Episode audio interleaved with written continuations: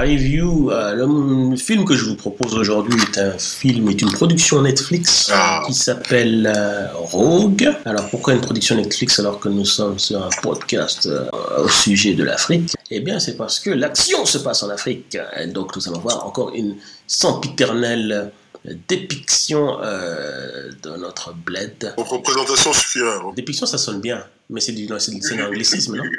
Ben oui. On balance le trailer de Rogue et on essaie d'extrapoler qu'est-ce qui se passe dans ce film.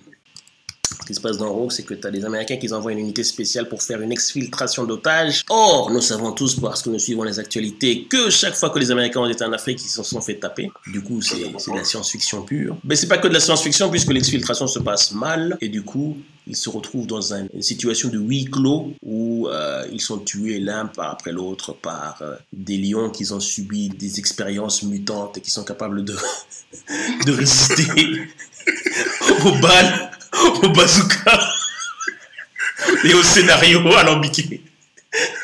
Du coup, les lions vont les massacrer un après l'autre. Et à la fin de l'histoire, il n'y aura que trois survivants. La lead, là, Megan, euh, Megan Fox, euh, la petite fille, parce qu'il faut sauver les enfants, et euh, un Renoir. Voilà, c'est les trois survivants. Tout le, reste vont mourir massacrés par, un par un par les lions mutants.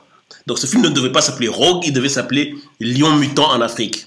Ok, à toi de jouer. Ces deux films, un gars qui avait le scénario, il dit Bon, j'ai pas suffisamment de temps pour le premier, j'ai pas suffisamment de temps pour le deuxième. Il dit Hé, mais si tu mets les deux ensemble, c'est pas bon Les gars disent Damn, cousin, c'est ça Donc il a collé deux films, donc d'abord une exfiltration.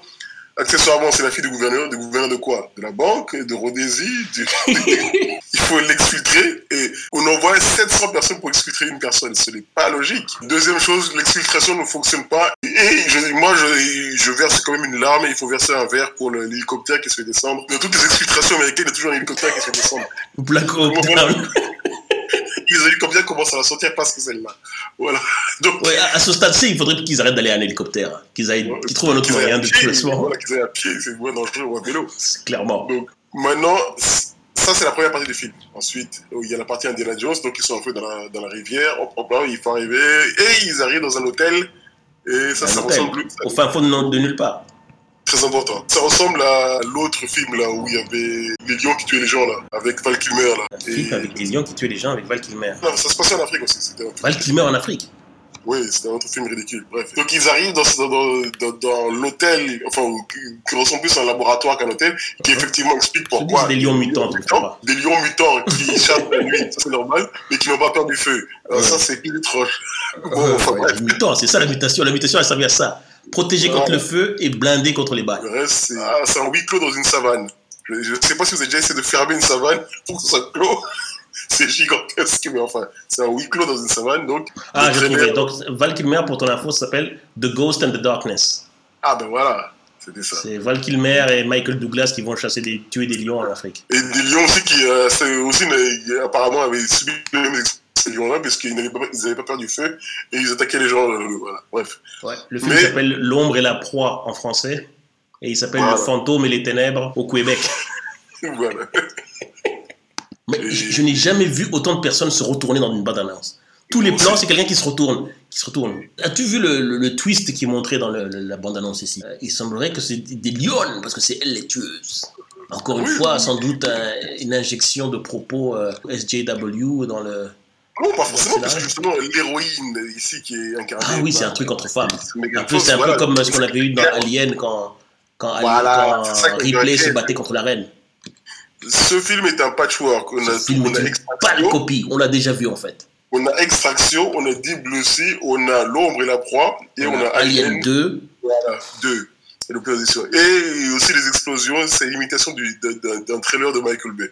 Voilà, puisque Megan Fox aussi. Donc, c'est c'est une c'est une imitation de tout. Les seuls animaux qu'on avait dans ce, dans ce trailer, c'est les lions. Mais les lions mutants ont mangé tous les animaux terrestres. Donc du coup, ben, la seule viande qui reste, c'est les- c'est- c'est ces fameux Américains là qui, qui viennent, Voilà. qui viennent chaparder. D'où d'où le terme américain préparé. Alors, recommandation, faut-il voir euh, Rogue ou pas? Bah, gars, euh, le- il est vrai que le confinement a, a repousser les limites de ce qu'il fallait voir. C'est vrai que le confinement a, réduit, a réduit les, le menu. voilà, il faut, occuper ces soirées, faute de quoi les gens vont être attaqués par des lions.